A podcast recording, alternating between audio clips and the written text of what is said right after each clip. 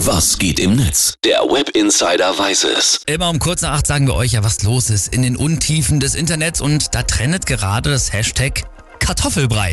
Und da kriegt man natürlich erstmal Hunger, aber nein, es geht am Ende mal wieder doch nicht um den leckeren Kartoffelstampf, sondern um den Klimawandel, beziehungsweise darum, auf ihn aufmerksam zu machen. Denn wieder einmal wurde in einem Museum ein bekanntes und teures Kunstwerk von Klimaaktivisten für eine Protestaktion verwendet. Letzte Woche haben wir auch schon darüber berichtet, da war es Tomatensuppe in London auf einem äh, Kunstwerk von Van Gogh. Und jetzt war es wohl Kartoffelbrei in Potsdam und zwar auf dem Kunstwerk Der Getreideschober von Claude Monet.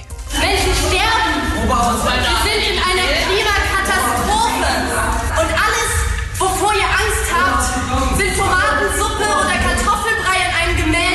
Das war ein Ausschnitt aus dem Video, das dazu natürlich im Netz kursiert und viel geteilt wird.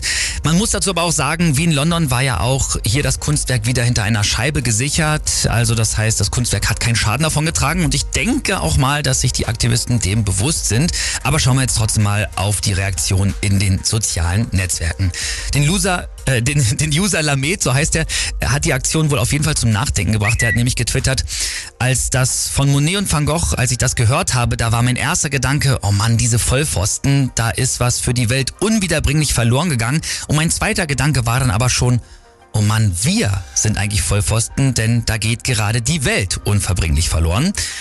Der User Daniel Hör ist ganz anderer Meinung. Der twittert, wer aus Ideologie bzw. Extremismus Kunstwerke attackiert, beschädigt oder zerstört, der sollte wissen, dass er sie sich damit in eine Tradition einreiht, die von Bilderstürmern über Kommunisten, Nationalisten bis hin zu islamistischen Terroristen führt.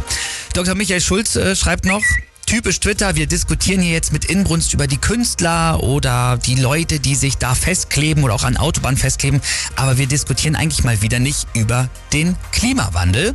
Und Herr Balsam schreibt noch, ich bin mir sicher, wenn Van Gogh oder auch Monet mit ansehen müssten, in welchem Ausmaß wir die echte Natur mutwillig zerstören, dann würden sie ihre völlig unversehrten Bilder hinter den Glasscheiben hervorholen und damit auf uns eindreschen, bis alles in Fetzen hängt.